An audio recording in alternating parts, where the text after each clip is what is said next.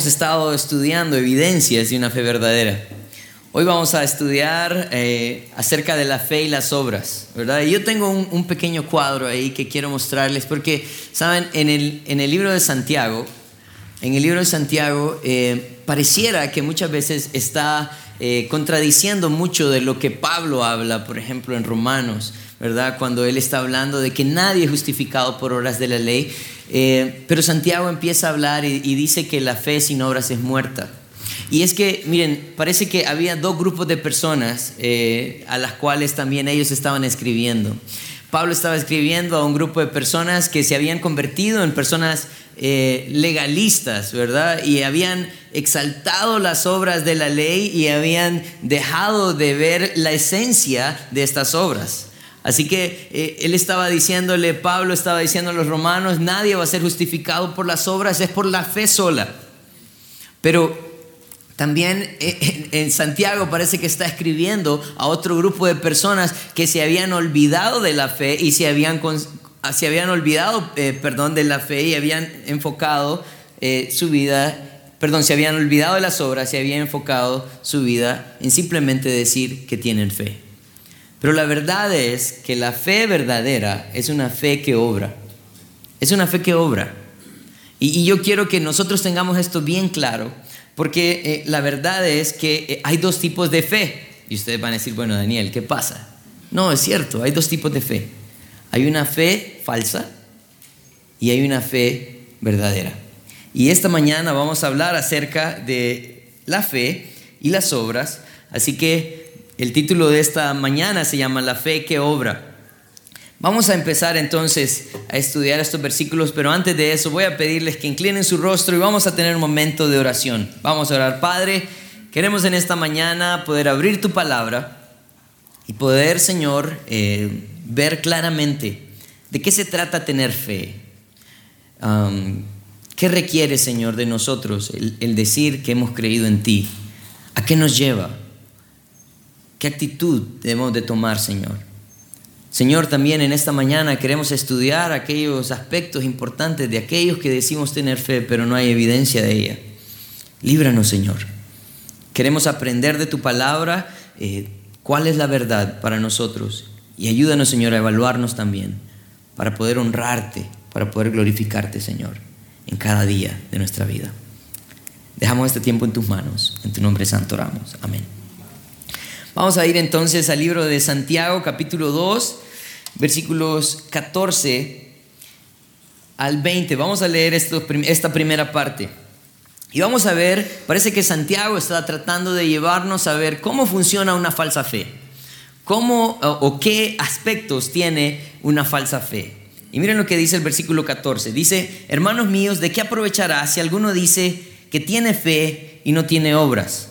¿Podrá la fe salvarle? Y si algún hermano o hermana están desnudos y tienen necesidad del mantenimiento de cada día y alguno de vosotros dice, id en paz, calentaos y saciaos, pero no le dais las cosas que son necesarias para el cuerpo, ¿de qué aprovecha? Así también la fe, si no tiene obras, es muerta en sí misma. Pero alguno dirá, tú tienes fe y yo tengo obras.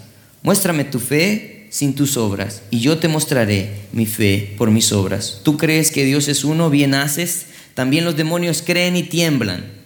Mas, ¿quieres saber, hombre vano, que la fe sin obras es muerta?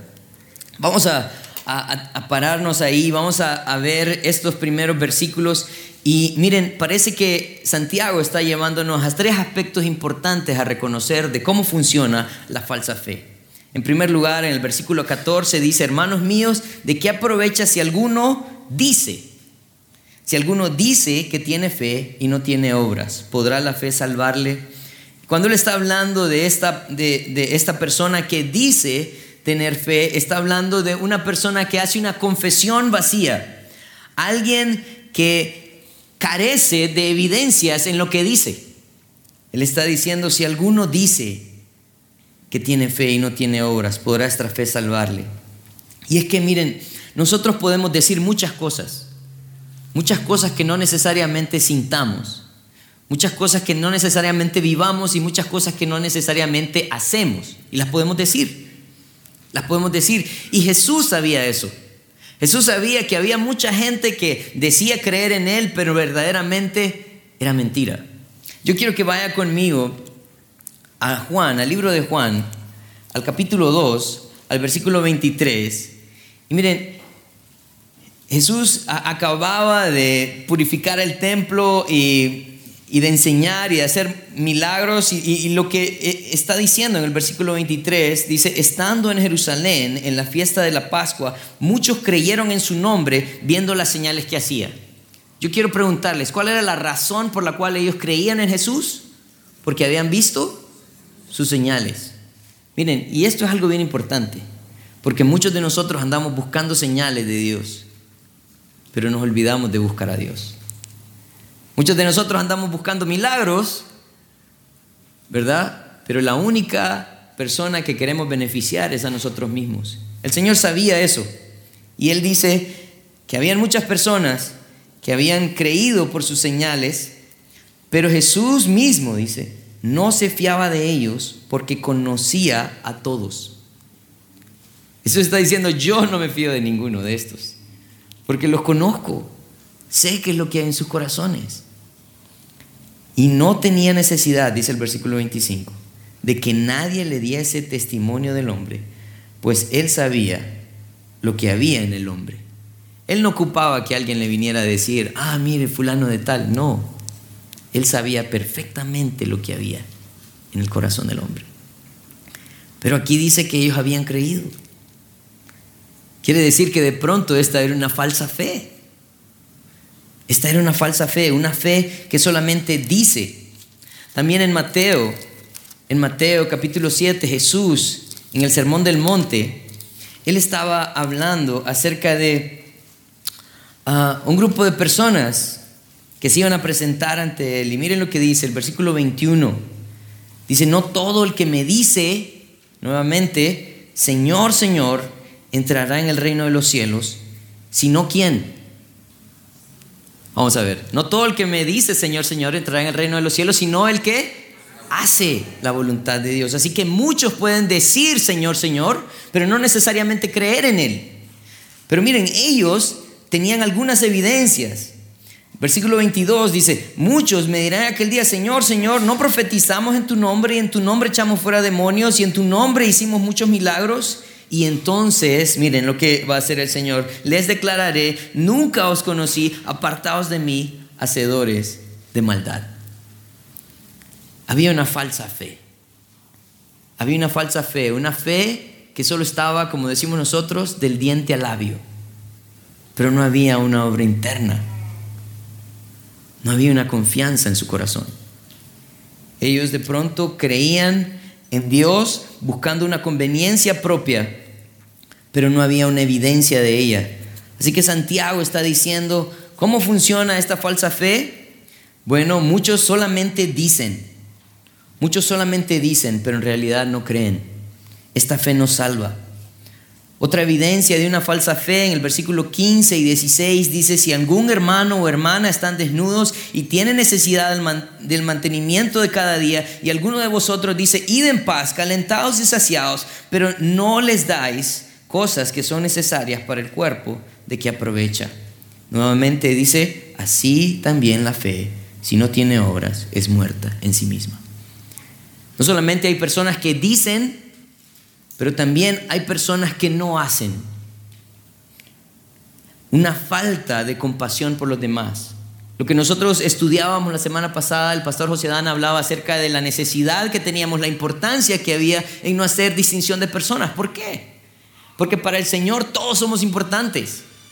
En el versículo 27 eh, del capítulo 1, Él está diciendo, la religión pura y sin mácula delante de Dios el Padre es esta, visitar a los huérfanos y a las viudas en sus tribulaciones y guardarse sin mancha del mundo. O sea, esta fe que nosotros tenemos se evidencia con quién? Con el hermano, con el prójimo.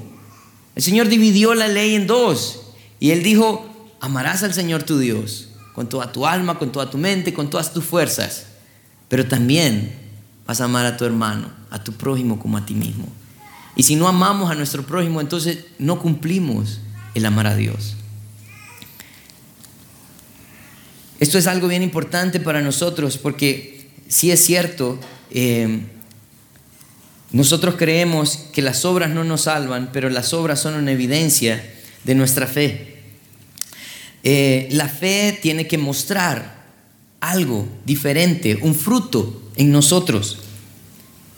En Mateo capítulo 25, Jesús hablaba acerca de esto. Porque miren, va a haber un día en que vamos a estar delante del Señor.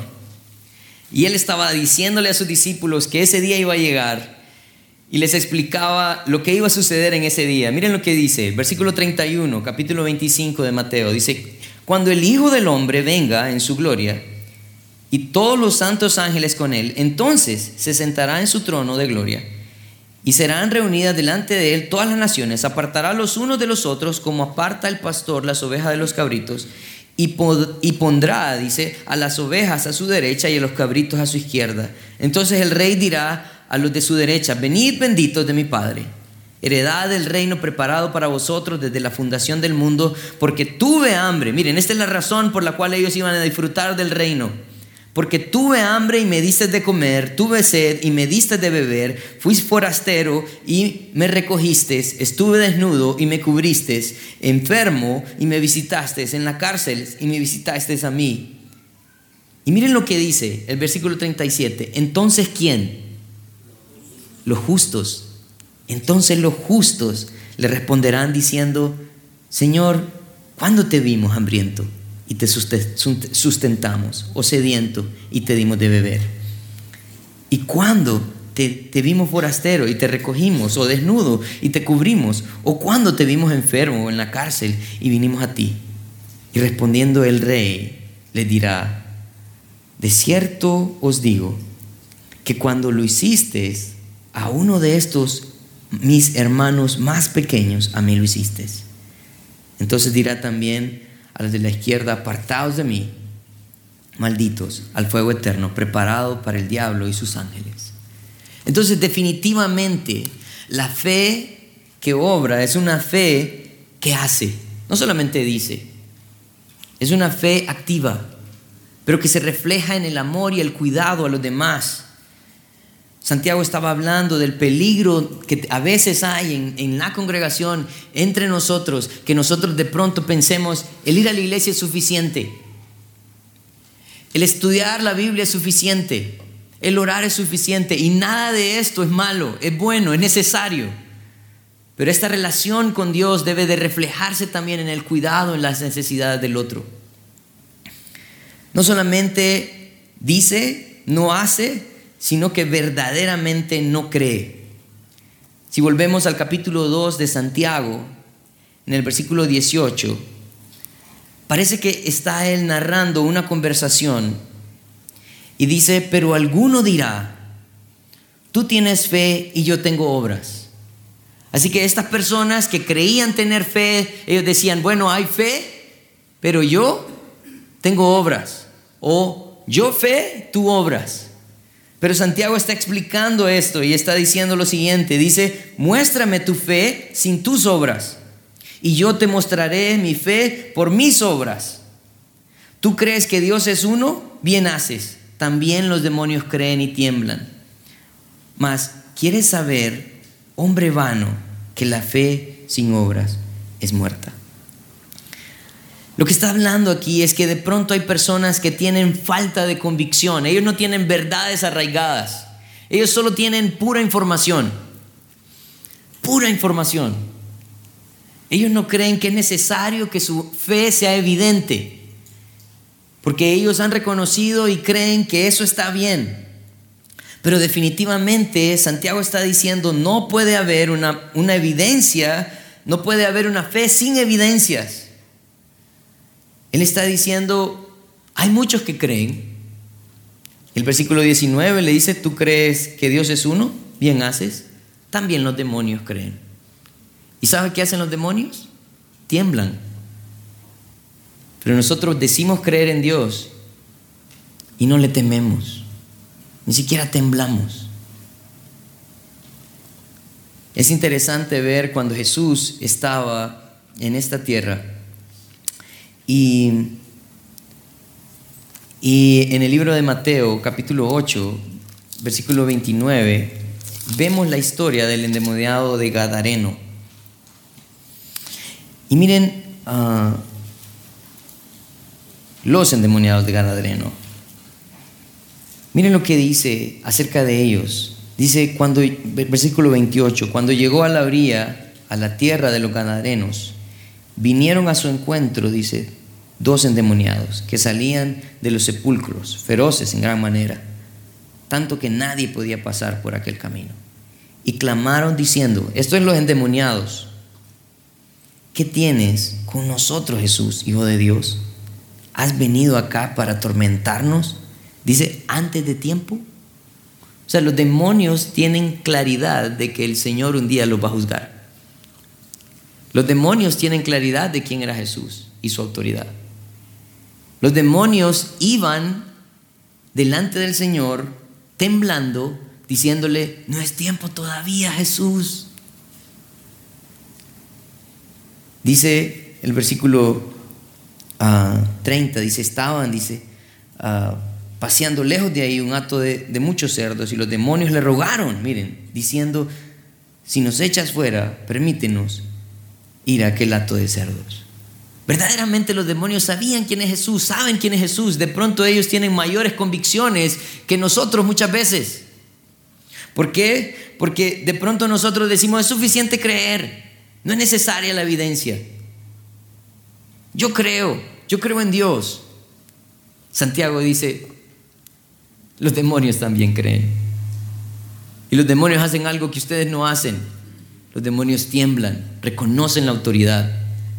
Los demonios saben quién es Jesús y le, tienen respeto a Él. El versículo 20 dice, más quieres saber, hombre vano, nuevamente usa esta frase, que la fe sin obras es muerta. Así que definitivamente eh, lo que está tratando de decirnos Santiago en estos primeros versículos no es que nosotros somos salvos por las obras, pero sí definitivamente Él está tratando de llevarnos a entender que la fe se evidencia en una manera de vivir distinta. Pablo hablando a los Efesios, en Efesios 2 al 10, de pronto ustedes lo conocen, dice, por gracia sois salvos por medio de la fe. Y esto no de vosotros, es don de Dios. Versículo 9 dice, no por obras, para que nadie se gloríe. Pero en el versículo 10 dice, porque somos hechura suya, creados, dice, en Cristo Jesús, para buenas obras, las cuales Dios preparó de antemano para que anduviésemos en ellas. En Cristo Jesús, ahora nosotros podemos vivir de una manera diferente. Jesús hablando a sus, discípulos en Mateo 5, 16, se les decía, así alumbre vuestra luz delante de los hombres para que vean vuestras buenas obras y glorifiquen a vuestro Padre que está en los cielos. Así que definitivamente la salvación es por fe en el sacrificio de Jesucristo en la cruz. No hay otra manera de hacerlo, pero el momento que yo he creído en, en Jesucristo como mi único Señor y Salvador, ahora yo vivo para Él. Y eso se evidencia en una vida cambiada, en una toma de decisiones totalmente distinta a lo que yo solía hacer, ahora me fundamento en su palabra para poder vivir de una manera distinta. Por esa razón, Santiago, en la segunda parte de estos versículos, de los versículos 21 en adelante al 26, nos da dos ejemplos, dos ejemplos de los héroes de la fe y en el versículo 21 entonces él empieza a hablar de una fe que obra y está diciendo, ¿no fue justificado por las obras Abraham nuestro padre cuando ofreció a su hijo Isaac sobre el altar? ¿No ves que la fe actuó juntamente con sus obras y que la fe se perfeccionó por las obras? Y se cumplió la escritura que dice, Abraham creyó y le fue contado por justicia y fue llamado amigo de Dios. Yo quiero que vayan conmigo a Génesis. Génesis 22, porque ahí está la historia, esta historia que narra Santiago acerca de Abraham. Génesis 22. Para los que eh, no saben, en este momento, en este momento, eh, Abraham ha recibido finalmente el hijo de la promesa.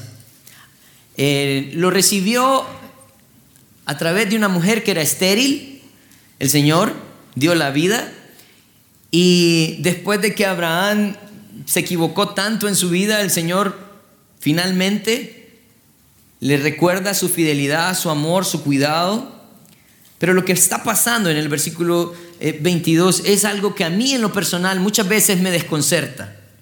¿Por qué? Porque empieza en el versículo 1 del capítulo 22 diciendo, aconteció después de estas cosas que probó Dios a Abraham y le dijo, Abraham, y él respondió, heme aquí, y dijo, toma ahora tu hijo, tu único Isaac, a quien amas, y vete a tierra de Moriah, y ofrécelo ahí en holocausto sobre uno de los montes que yo te diré. Miren, esto es algo bien interesante, porque el Señor ah, a través de la ley nos muestra que Él no está, Él no está dispuesto a que nosotros matemos a nadie, ¿no? Es más, uno de los mandamientos es no matarás. Pero Él tiene una intención con esto. La intención, según el versículo 1, era probar a Abraham. Yo quiero preguntarles, ¿qué es lo que iba a probar de Abraham?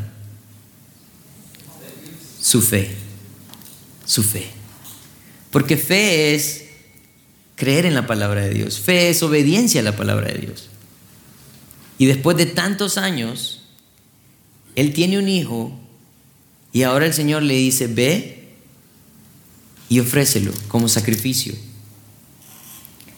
¿Qué hizo él? Agarró al muchacho, caminó tres días, llegó al lugar donde iban a, sacrificarlo y dice el versículo 6, y tomó Abraham la leña del holocausto y la puso sobre Isaac su hijo y le tomó en sus manos, dice, y le tomó en su mano Dice, el fuego y el cuchillo, y fueron ambos juntos. Entonces, parece que el muchacho tiene una incógnita en el versículo 7. le dice, entonces habló Isaac a Abraham, su padre, y le dijo, Padre mío, y él respondió, heme aquí, mi hijo. Y él le dijo, he aquí el fuego y la leña. Mas, ¿dónde está el cordero para el holocausto? Isaac estaba pensando, estaba diciendo, bueno, tenemos todo, ¿verdad? Solo hay una cosita que nos hace falta. La cosita que nos hace falta es el cordero para el holocausto. ¿Dónde está? La respuesta de Abraham. En el 8 dice, y respondió Abraham, miren lo que dice, Dios se proveerá de cordero para el holocausto, hijo mío. E iban juntos. Dios va a hacer algo, hijo. Dios va a hacer algo. Y es que también en Hebreos 11 aparece esta misma historia. Hebreos capítulo 11, versículo 17. Dice, por la fe Abraham, cuando fue probado, dice, ofreció a Isaac. Y el que había recibido las promesas, las promesas ofrecía su unigénito, así, habiéndosele dicho, en Isaac te será llamada descendencia pensando que Dios es poderoso para levantar aún de entre los muertos, de donde en sentido figurado también le volvió a recibir. O sea, lo que está diciendo es, ¿saben qué? Abraham reconoció que quien había dado la vida a ese vientre para poder producir otro hijo era Dios. Y si le tocaba entregarlo y sacrificarlo, quien iba a volver a la vida a ese muchacho era Dios. Pero lo único que él tenía que hacer era seguir en obediencia la palabra de Dios. Seguir en obediencia la palabra de Dios. Dios no permitió que ese niño muriera. Si nosotros seguimos la historia en el capítulo 22, cuando él estaba a punto de hacerlo, el Señor lo paró a través de un ángel y le proveyó un cordero para el sacrificio. Pero podemos ver entonces cómo el Señor perfeccionó la fe de Abraham al punto donde él iba a obedecer todo lo que el Señor le dijera. El Señor hizo la obra. Así que vemos, vemos que necesitamos tener un fruto a través de nuestra fe. No solo decir que creemos en Dios, sino actuar también como si le obedeciéramos, como si le creyéramos. También en el capítulo 2 de Santiago, no solamente da el ejemplo de Abraham, sino que también usa Raab, la ramera. Miren, y esto es algo bien importante que yo quiero que ustedes lo analicen. Él utiliza a Abraham como el padre de la fe, aquel a quien Jehová mismo habló y sacó de Ur de los caldeos, como un ejemplo y padre de nuestra fe, pero también Santiago está usando a Raab, una prostituta, que no fue Dios quien le habló, sino que Raab había escuchado de Dios. Lo que quiere decir esto es que todos podemos obedecer, ya sea que el Señor te hable directamente a través de su palabra o simplemente hayas escuchado de personas, puedes llegar a tener una fe genuina, una fe que te lleve a la obediencia. Quiero llevarlos a la historia de Raab en Josué, capítulo 2. Josué capítulo 2. Y miren cómo obró la fe en la vida de Raab. Josué 2. Y vamos a empezar en el versículo 8. Hasta este punto habían llegado un grupo de espías y Raab había escondido a estos espías. El rey se dio cuenta que los espías estaban en la casa de ella, pero miren, eh, ella los esconde y en el versículo 9 ella empieza a darles razones por las cuales ha hecho esto ella. Dice, versículo 9, sé que Jehová os ha dado esta tierra porque el temor de vosotros ha caído sobre nosotros y todos los moradores del, del país ya han desmayado por causa de vosotros. Porque hemos, dice, oído que Jehová hizo caer las aguas del mar rojo delante de vosotros cuando saliste de Egipto. Y lo que habéis hecho a los dos reyes de los amorreos que estaban al otro lado del Jordán a Seón y a Og, y a los cuales, dice, habéis destruido. Oyendo esto, ha desmayado nuestro corazón, ni ha quedado más aliento en nombre alguno por causa de vosotros. Porque Jehová vuestro Dios es Dios arriba en los cielos y abajo en la tierra. Estas son las palabras de Raab, una prostituta. Estas son las palabras de una mujer que no había escuchado la voz de Dios pero había escuchado el testimonio de un Dios verdadero. Ese testimonio hizo que cuando llegasen a visitarlo, cuando la llegaran a visitar estos hombres, ella los atendiera y los protegiera porque tenía claro de parte de quién venían ellos.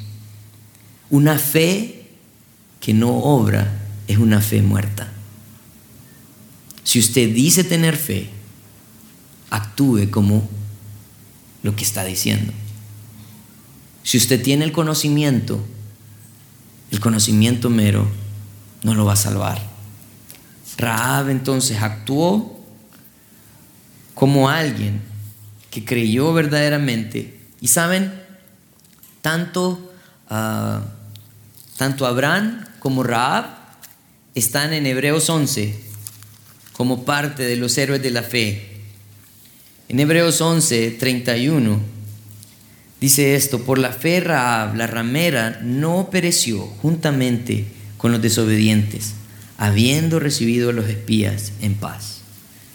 Por la fe Raab actuó. Así que nuestra fe siempre, siempre va a ser una fe activa. Jamás va a ser una fe pasiva. El que dice tener fe y no quiere vivir para el Señor es alguien que verdaderamente no ha creído en Dios. Eso es lo que nos está motivando Santiago. Y él termina en el versículo 26 diciendo lo siguiente, dice, porque como el cuerpo sin espíritu está muerto, así también la fe sin obras es muerta. Yo les quiero preguntar algo, ¿qué hacemos nosotros con un cuerpo sin espíritu?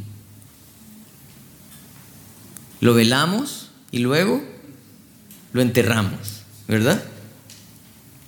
Ya no hay nada más que hacer. Lo puede hacer momia si quiere, pero no sirve para nada. Así también nuestra fe, sin una evidencia de vida, es muerta. No sirve para nada. Yo quiero terminar con unas cuantas conclusiones.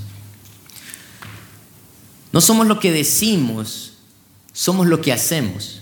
El comportamiento del hombre define quién dice ser. Esto lo dijo un científico, no son mis palabras, no soy tan inteligente.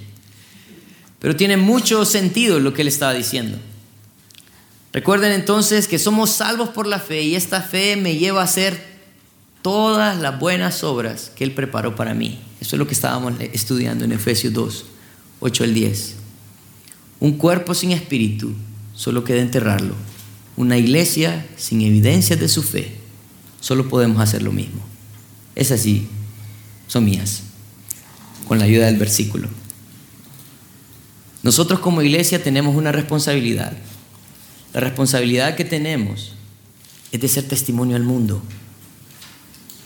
Si usted tiene 10, 5, 15, 20 años en la iglesia y nadie sabe que es cristiano, preocúpese, porque de pronto usted ha sido víctima de una fe muerta, de una falsa fe. Nuestra fe nos lleva a vivir de una manera diferente, nos lleva a dar testimonio, como decía Mateo 5, 16, que la gente nos denomina como hijos de Dios no por lo que decimos, sino por la manera en que vivimos. Vamos a tomar la Santa Cena esta mañana. Y, ¿saben? Eh, en la institución de la Santa Cena, el Señor ah, también, inspirando a los hombres de Dios, hacía una advertencia. En primera de, Corintios 11, versículo 27, dice, de manera que cualquiera que comiere de este pan o bebiere de esta copa del Señor indignamente será culpado del cuerpo y de la sangre del Señor. Por tanto, dice, pruébese cada uno a sí mismo y coma así del pan y beba de la copa. El deseo del Señor no es que usted no tome de la cena del Señor, sino que se examine, que pruebe a la luz de la palabra si usted está viviendo para el Señor o no. Y si no, Examínese, ore, pídale al Señor. Vamos a tomar un tiempo y vamos a orar. Y le vamos a pedir al Señor que nos ayude a examinar nuestra vida y, también le vamos a pedir que nos ayude a vivir para Él de una manera diferente. Vamos a orar. Padre, queremos en esta mañana, al ver que las evidencias de una fe verdadera es la manera de vivir, es la manera de actuar, es la manera de en lo que yo veo a los demás, eh, Señor, queremos también venir y recordar tu muerte y tu sacrificio por nosotros, que hiciste exactamente eso. Te apiadaste de un grupo de pecadores que no tenían esperanza, que estaban desnudos, que tenían hambre, que no tenían, Señor, nada más que una condenación. Pero tú viniste a nosotros, Señor para darnos salvación, para darnos vida, para darnos tu pan, para darnos de tu agua. Ayúdanos, Señor, en esta mañana a examinar nuestras vidas, a reconocer la necesidad que tenemos de ti, Señor, y arrepentirnos de nuestros pecados. Queremos tomar el pan, queremos tomar la copa, recordando tu sacrificio, anhelando también, Señor, encontrar en ti el hecho de ser dignos de ese sacrificio también. Gracias, Señor. Tu nombre es santo.